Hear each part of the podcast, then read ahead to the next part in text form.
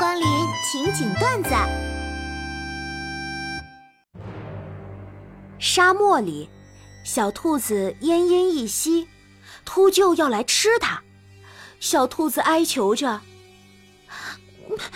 你那么雄壮威严，气势磅礴，你一定是沙漠的王者，求求你放过我吧，沙鹰大人。”你没见过我，哼哼哼，我可不是鹰。秃鹫转身打算放过他，只听见小兔子恍然大悟，喊道：“不是鹰啊啊！我知道了，你是你是沙雕。”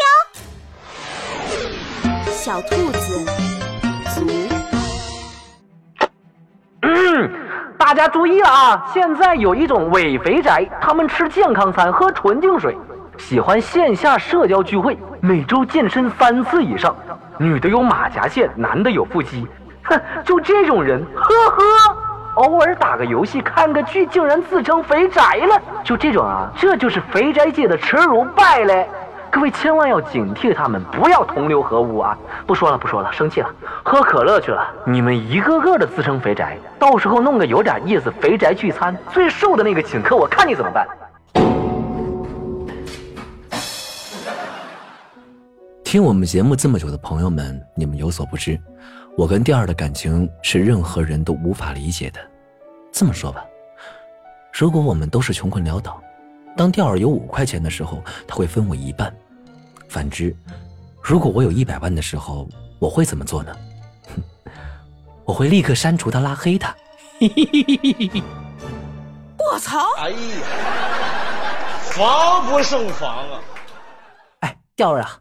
你最近还打游戏吗？不打了，不打了。忆往昔峥嵘岁月稠啊！哎，想当年咱们打撸啊撸的时候，我用 ADC，你用法师，咱俩组成了无敌拖后腿小队呀。队友看到我们俩上线，无不闻风丧胆。可不是嘛！他们说：“求求你俩了，在泉水待着，不要出来了。”哈！我们所到之处，敌方所向披靡。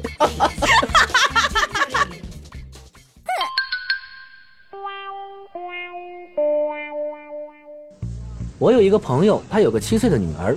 刚刚我们在他家吃晚饭，他女儿在酒桌上说：“你们这些年轻人喝酒就是为了说出心里话。”哇，小妹妹。那老年人呢？老年人喝酒是为了面对现实。哎，石榴，跟你说个事儿，男生一定不知道。啥事儿啊？当你和暧昧的女生聊天的时候，你以为这些羞羞的情话只有你知他知吗？不是吗？当然不是。其实他已经把聊天记录截图三个闺蜜群，把你安排的明明白白了。而且可能还不止三个。